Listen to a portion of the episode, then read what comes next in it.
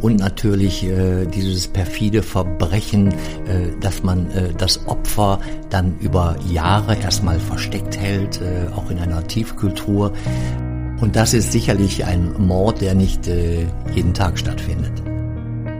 Ostwestfälle, der True Crime Podcast der Neuen Westfälischen. Wir sprechen mit Richtern, Zeugen, Ermittlern und Redakteuren über Kriminalfälle aus unserer Region. Spannend, nah und Made in OWL. In dieser Episode von Ostwestfälle sprechen wir über die Leiche in der Tiefkühltruhe. Es ist der 27. Februar 2012. Polizisten durchsuchen eine Garage in Spenge. Der Anlass?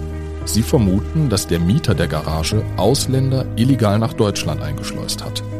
Wie die Beamten darauf kommen? Der 42-Jährige ist der Polizei nicht unbekannt, denn er war Mitglied einer Bande, die ukrainische und russische Frauen mit lettischen Pässen ausgestattet und in Nordrhein-Westfalen sowie in Niedersachsen zur Prostitution gezwungen hat. Bei der Durchsuchung der Garage machen die Polizisten jedoch eine schockierende Entdeckung, mit der sie nicht gerechnet haben. Sie finden die Leiche einer Frau zusammengepfercht in einem Rollkoffer und eingefroren in einer Kühltruhe. Wer hat die junge Frau umgebracht und eingefroren? Um darüber zu sprechen, ist heute Jürgen Mahnke zu Gast. Er arbeitet seit vielen Jahren für die Neue Westfälische und hat intensiv über den Fall berichtet. Für euch bin ich heute wieder als Ostwestfälle Moderator dabei. Mein Name ist Sebastian Beek und ich begrüße unseren Gast sehr herzlich. Hallo Jürgen. Hallo, grüß dich. Jürgen, was ist dir aus deiner Berichterstattung über die Leiche in der Tiefkühltruhe besonders in Erinnerung geblieben? Mir ist einmal der Täter in Erinnerung geblieben, den ich natürlich äh, vor Gericht äh, immer wieder begutachten konnte. Es war ein relativ unscheinbarer Mann, äh, relativ hager, etwas wenig Haare auf dem Kopf und im Prinzip ein Mensch, dem man einen Mord oder Totschlag nicht zutrauen würde. Das ist mir in Erinnerung geblieben und natürlich äh, dieses perfide Verbrechen, äh, dass man äh, das Opfer dann über Jahre erstmal versteckt hält, äh, auch in einer Tiefkultur, äh, dass man ohne Skrupel mit einem Rollkoffer äh, durch Straßen rollt. Äh, in dem Rollkoffer befindet sich dann eine Leiche. Äh, das ist mir schon in Erinnerung geblieben. Und das ist sicherlich ein Mord, der nicht äh, jeden Tag stattfindet. Jürgen, vielleicht fangen wir nochmal am Anfang an und rollen diesen Fall nochmal neu auf. Also wie sind die Ermittler eigentlich auf diese Garage gekommen? Warum wurde die untersucht? Jakob F. Äh, war derzeit schon äh, ständig im Visier von Ermittlungsbehörden. Ähm, er war verurteilt worden damals 2007 wegen Menschenhandels und äh, er hatte wohl auch steuerliche Probleme. Und im Jahre 2009 wurde dann bei ihm eine Hausdurchsuchung vorgenommen. Da ging es um steuerliche Dinge. Und die Beamten stellten dann im Haus äh, des Täters fest, dass er eine Garage angemietet hatte. Und äh, dann gingen die Finanzbeamten davon aus, dass er eventuell dort irgendwelche steuerlichen Unterlagen versteckt hat. Und äh, Polizei nahm dann die Garage in Augenschein, öffneten halt äh, die Garagentür, fanden dort eine Tiefkühltruhe, öffneten sie, sahen dann einen äh, in äh, Alufolie eingewickelten äh, blauen Rollkoffer, öffneten den und sahen dann eine Frauenleiche, die dort zusammengefaltet in dem Koffer lag. Und äh, so ist das Ganze aufgedeckt worden. Äh, vermutlich, äh, wenn es diese Durchsuchung wegen äh, steuerlicher Gründe nicht gegeben hätte, äh, hätte es sicherlich noch längere Zeit gedauert, äh, um halt äh, diese Tat aufzudecken. Das muss ja schon ein großer Schock für die Ermittlerinnen und Ermittler gewesen sein. Die kommen in diese Garage rein, suchen eigentlich was völlig anderes und finden dann diese Leiche. Wie ging es dann mit den Ermittlungen weiter? Es war sicherlich äh, für die Beamten, die zwar viel gewohnt sind, äh, ein äh, großer Schock, dort eine Damenleiche zu finden. Ähm, das Problem war dann, es konnte nicht festgestellt werden, wer ist diese Frau? Wer ist dort getötet worden? Ist die Frau überhaupt getötet worden? Von wem ist sie getötet worden? Und es gab also langwierige Ermittlungen, bei wem es sich um bei diesem Opfer handelt. Und äh, es wurde dann auch, äh, das macht man relativ selten bei den Ermittlungsbehörden, ein Foto der Toten angefertigt. Äh, dieses Gesicht wurde dann entsprechend aufgearbeitet, sodass es also nicht nun allzu äh, furchtbar war für die Menschen, die es anschauen konnten. Äh, gleichzeitig äh, wurde dann um äh, den Hals der Toten äh, ein kleines Kreuz entdeckt. Das bestand aus sechs roten Steinen. Und es wurde dann das Fahndungsfoto plus dieses Kreuzes veröffentlicht, bundesweit. Ja, und dann kamen irgendwann Reaktionen aus der Ukraine, aus Lusk, äh, in dem Ort war nämlich die Tote äh, geboren. Und äh, dann war relativ schnell klar, dass es sich um Olga P. handelt. Olga P., die unter einem Künstlernamen hier in Deutschland arbeitete, nämlich in einem Bordell in Herford. Vielleicht noch mal kurz zur Leiche. In welchem Zustand war diese gefrorene Leiche? Die Leiche sah relativ normal aus, um es mal äh, so auszudrücken. Allerdings, äh, um sie in einen kleinen Rollkoffer zu packen, musste sie also zweifach gefaltet werden. Das hört sich ganz furchtbar an, was natürlich äh, noch nicht im gefrorenen Zustand äh, dann äh, vorgenommen wurde. Ähm, es war zunächst äh, keine besondere Verletzung zu entdecken, allerdings fand man zwei Kabelbinder äh, um den Hals der Toten. Und was noch auffiel, die Tote war komplett gekleidet, trug einen schwarzen Rollkragenpullover und über dem Kragen des Rollkragenpullovers waren dann diese beiden Kabelbinder angebracht, äh, jeweils 75 Zentimeter lang, ein Zentimeter breit und diese Kabelbinder die waren also fest um den Hals geschlossen, so dass man damals davon ausgehen konnte, dass diese Frau in der Tat äh, erwürgt wurde durch diese Kabelbinder. Und wie lange befand sich diese Leiche jetzt in dieser Tiefkühltruhe? Das ist bis heute nicht ganz genau geklärt. Ähm, jetzt, äh, man kann es nicht auf den Tag sagen, man geht von zwei bis drei Jahren aus. Zunächst soll der Täter die Leiche bei sich zu Hause aufbewahrt haben. Das wurde ihm dann aber vermutlich zu windig. Und äh, deswegen mietete er dann eine Garage an und besorgte eine weitere Tiefkultur und hat dann dort die Leiche untergebracht. Aber wie lange sie dort gelegen hat, das weiß man immer noch nicht, weil man konnte es nicht feststellen, äh, weil eine Leiche ja auch, wenn sie gefroren ist, äh, sich nicht mehr besonders verändert. Und es gibt also keine Verwesungszustände, an denen man dann ausmachen kann, wie lange so eine Leiche bereits gelegen hat und zweimal gefaltet. Wie kann ich mir das vorstellen? Also ist das so eine Art Embryonalstellung oder wie wurde die Leiche da vorgefunden in dem Koffer? Ja, so muss man sich das vorstellen. Also wenn man so einen kleinen Rollkoffer nimmt, den man auch äh, für das Handgepäck im, im, Flugzeug gebrauchen kann, dann hat man ungefähr die Ausmaße vor sich.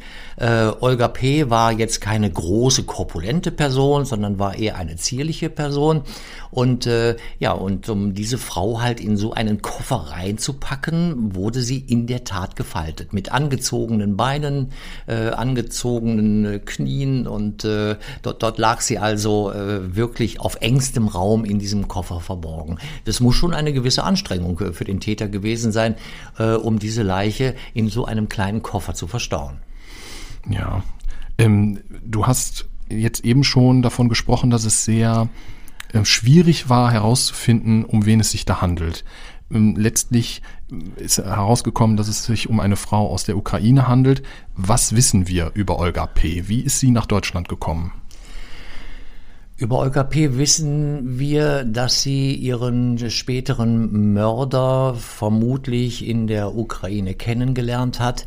Äh, sie wurde äh, dann von Jakob F. angeworben, äh, um der Prostitution nachzugehen hier in Deutschland.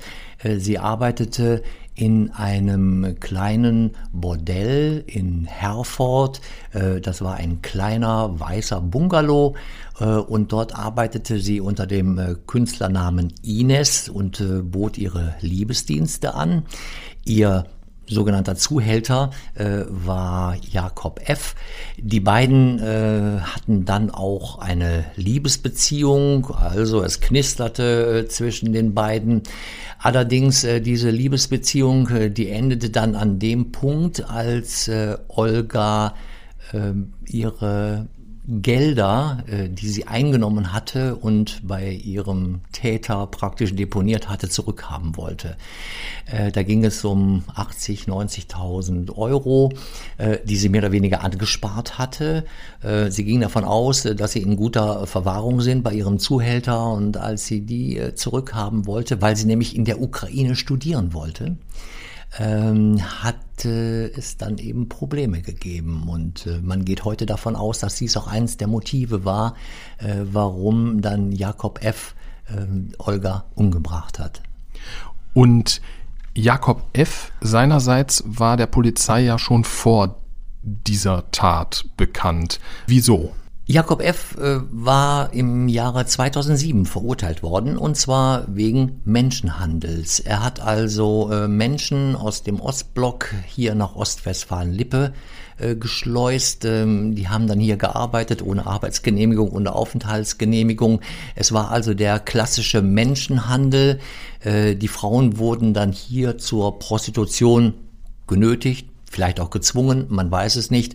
Ja, und so ist dann ähm, Jakob F. in das Visier der Ermittlungsbehörden gelangt und wurde dann eben zu drei Jahren Haft verurteilt. Äh, zum Zeitraum der Tat befand er sich noch in Haft wegen dieser Strafe Menschenhandels, aber er war Freigänger. Und äh, vermutlich hat er eben dann die Stunden eines Freigangs ausgenutzt, um seiner Liebesbeziehung halt ein Ende zu setzen. Es kommt dann nach der Tat zu einem Gerichtsprozess vor dem Bielefelder Landgericht und dort wurde Jakob F. zu einer lebenslangen Haft wegen Mordes verurteilt. Ähm, vielleicht erstmal die Frage, wie hat sich der Beschuldigte vor Gericht verhalten? Der ganze Prozess war natürlich für Bielefeld ein Riesenprozess. Es waren Medien äh, aus der ganzen Bundesrepublik hier. Und äh, es war ein bisschen enttäuschend, als der Prozess anfing und es gleich hieß, dass der Angeklagte sich nicht zur Sache einlassen will und schweigen will. Und das war natürlich ein großes Problem äh, für die Kammer, äh, ihm nur nachzuweisen, dass er wirklich hier äh, Olga äh, ermordet hat. Jutta Albert eine erfahrene äh, Richterin äh, hat damals alles versucht, äh, um den Angeklagten zu öffnen und ihn dann doch zu bewegen, etwas zu sagen. Und das gelang dann in der Tat. Nämlich am, ich meine, fünften Verhandlungstag begann dann Jakob F. endlich etwas zu erzählen zu der Tat. Er ließ sich also vollkommen ein und erzählte, was an diesem Vormittag bei ihm zu Hause passiert ist. Ich erinnere mich daran, äh, es muss ein Vormittag gewesen sein und er schilderte, äh, dass also Olga zu ihm nach Hause gekommen wäre. Man hätte gemeinsam äh, einen Kaffee getrunken, man hätte etwas sich erzählt, äh, man hätte eine Liebesbeziehung gehabt und dann wäre es irgendwann auch äh, zum Geschlechtsverkehr gekommen an dem Vormittag. Äh, man hätte sich ausgezogen, äh, man hätte also hm, Sexspielchen getrieben, äh, die also teilweise auch schon, sagen wir mal, in extreme Bereiche gehen, heißt mit Luft abdrehen, was wohl einen besonderen Genuss dann bereiten soll beim Geschlechtsverkehr. Ähm, das schilderte er und sagte dann, ja, und dann passierte der Unfall, als sich Olga dann auf ihren Wunsch hin die Luft abdrehen wollte äh, da habe ich zwei Kabelbinder genommen und habe sie halt um ihren Hals gelegt und habe die Kabelbinder zugezogen und da muss ich wahrscheinlich zu viel zugezogen haben und plötzlich lag Olga vor mir regungslos, leblos und ich merkte, sie ist tot. Ja, und dann begann bei mir die große Panik. Und wie glaubwürdig war diese Geschichte? Zunächst war die Geschichte für die Anwesenden im Gerichtssaal und auch für die Medien, auch für mich äh, relativ glaubwürdig. Allerdings machte dann Jutta Albert äh, der ganzen Sache einen äh, dicken Strich durch diese Rechnung. Sie fragte dann nochmal genau, wie denn nun äh, dieser Geschlechtsakt vor sich ging und äh, halt die besonderen Praktiken. Und der Angeklagte erzählte halt dann noch einmal, dass sie beide also nackt auf dem Bett gelegen hätten. Äh, und äh, dann hätte er halt die Kabelbinder gebraucht und hätte festgestellt plötzlich, dass der Tod eingetreten war äh, bei seiner Liebesbeziehung. Und da griff dann Jutta Albert ein und sagte, entschuldigen Sie bitte, dann gehe ich davon aus, Sie haben also Olga danach wieder angezogen und haben ihr dann die Kabelbinder über den Rollkragenpullover gelegt. Denn so haben wir die Leiche vorgefunden in der Garage. Und da brach natürlich dieses, diese Geschichte vom, vom Unglück äh, sofort zusammen. Und äh, man merkte, es war kein Unglück, äh, sondern diese Kabelbinder landeten äh, wegen eines ganz anderen äh, Zwecks um den Hals äh, der Getöteten. Hat Jakob F. denn danach noch irgendwas gesagt oder hat er dann wieder geschwiegen? Er hat da nicht mehr so viel gesagt. Äh, er hat nach wie vor eben bestritten, äh, dass äh, das geplant war, der Tod geplant war. Er hat auch nie etwas zum Motiv gesagt. Er hat zwar gesagt, ja, da war so ein bisschen Geld auch im Spiel, aber das, das wäre also überhaupt nicht der Grund gewesen. Also er hat alles weit von sich gewiesen und seine Strategie und auch die Strategie des Verteidigers war, es war ein Unglück, Deswegen äh, waren sie darauf hinaus, dass er äh, wegen Totschlags äh, verurteilt wird und Totschlag sieht natürlich ein anderes Strafmaß vor als Mord. Das Landgericht Bielefeld ist darauf ja nicht eingegangen und hat, das habe ich ja eben schon gesagt, ähm, Jakob F. zu einer lebenslangen Haft verurteilt. Dagegen ist Jakob F. ja in Revision gegangen und der Bundesgerichtshof hob tatsächlich diese, dieses erste Urteil ja dann auf und wies es einer anderen Kammer des Bielefelder Landgerichts zu. Ähm, vielleicht nochmal zur Klärung, wie oft kommt es vor, dass ähm, ein Fall nochmal neu aufgerollt werden muss und an eine andere Kammer eines Landgerichtes zurückgewiesen wird? Also das kommt nicht so oft vor. Ähm, die Richter sind eigentlich sehr sorgfältig äh, bei äh, ihren Urteilsfindungen Revisionen an sich sind nicht außergewöhnlich.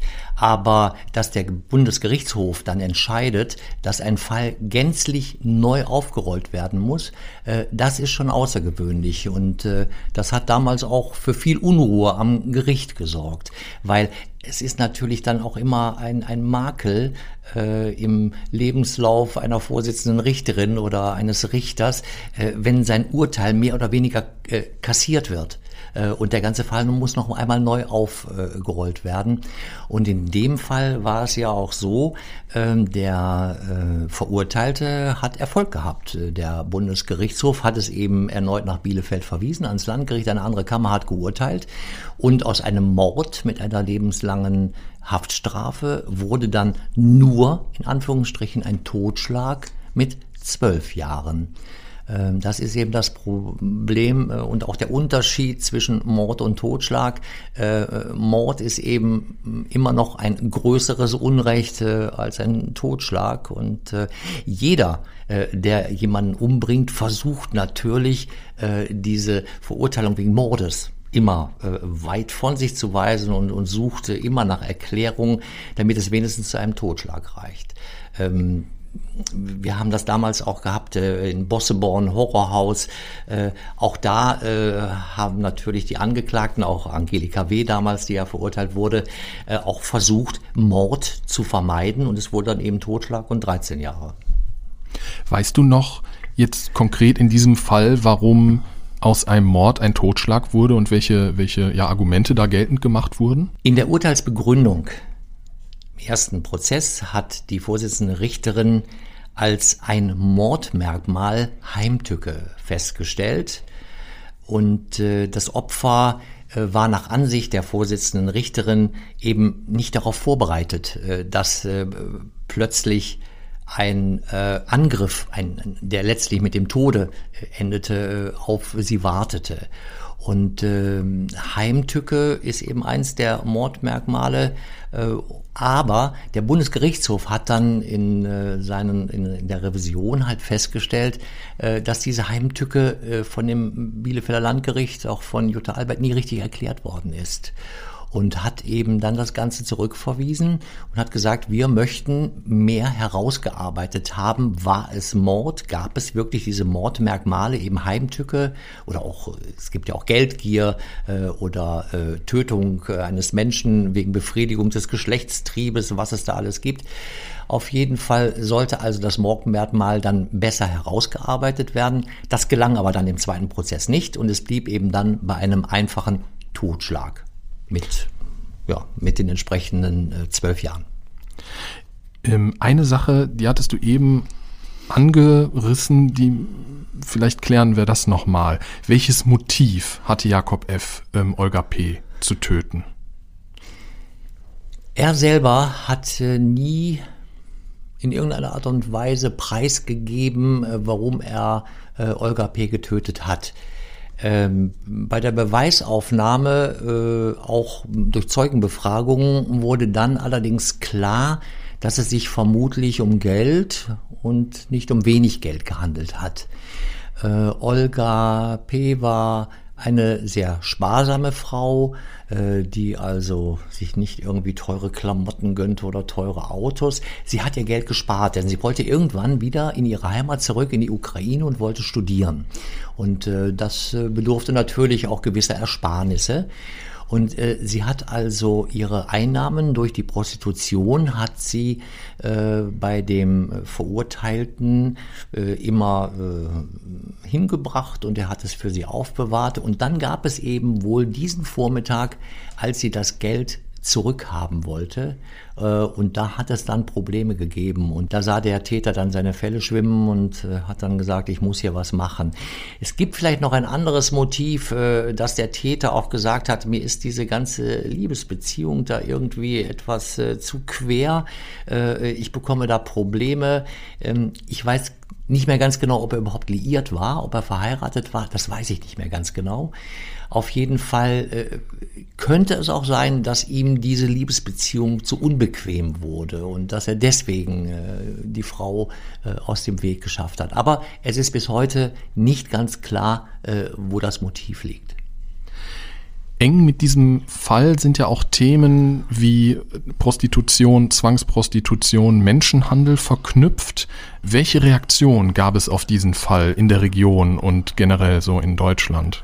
Menschenhandel ist seit äh, vielen Jahren hier auch in Ostwestfalen-Lippe ein ganz großes Thema und die Ermittlungsbehörden äh, sind da sehr auf der Hut, haben immer wieder neue Ermittlungsansätze und Menschenhandel hat dann meistens auch zur Folge Prostitution.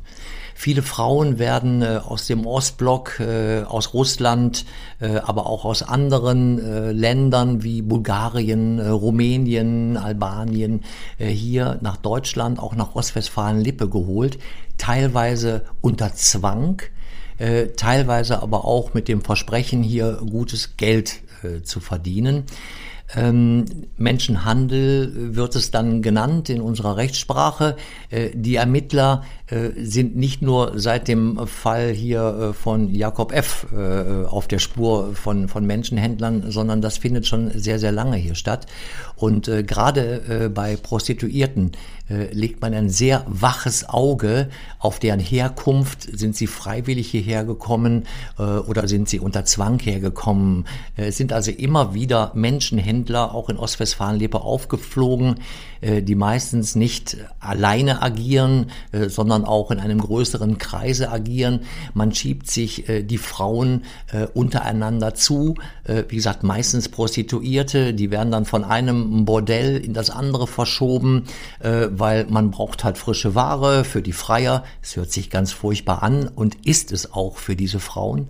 Ähm, aber äh, bis heute konnte man eben noch keinen Riegel gänzlich davor schieben. Aber äh, die Ermittlungsbehörden äh, haben da ein ganz waches Auge und äh, immer wieder werden eben auch äh, diese Verstöße festgestellt und Täter verurteilt wegen Menschenhandels. Offiziell sitzt Jakob F. noch bis Ende Februar 2024 in Haft. Er hat die junge Ukrainerin Olga P. getötet und ihre Leiche mehrere Jahre lang eingefroren in einer Tiefkühltruhe aufbewahrt. Dabei ist es eigentlich nur dem Zufall zu verdanken, dass die Leiche der jungen Frau gefunden wurde. Mit meinem Kollegen Jürgen Mahnke habe ich über diesen Fall und dessen Hintergründe gesprochen. Vielen Dank, Jürgen, dass du dir die Zeit genommen hast. Es hat mir viel Spaß gemacht, auch wenn der Anlass traurig ist. Das war eine weitere Episode von Ostwestfälle, dem True Crime Podcast der Neuen Westfälischen. Redaktion Jana Marie Bertermann. Weitere packende Kriminalfälle aus unserer Region auch jederzeit auf nw.de und in der NW News App in der Serie OWL Crime. Mein Name ist Sebastian Beek. Bis bald.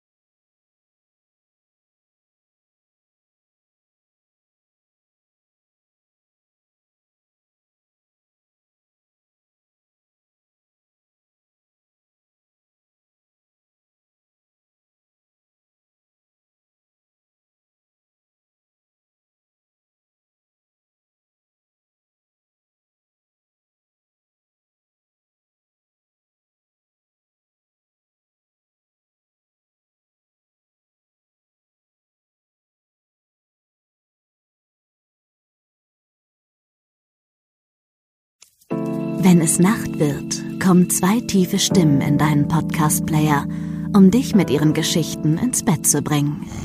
Rote Bar ist dein Einschlaf-Podcast zum Einkuscheln und Wegschlummern. Ich hatte mal eine Freundin, wenn wir zusammen im Urlaub waren, dann ging sie in den Pool und dann guckte sie mich an. Oh, ich habe schon gemacht.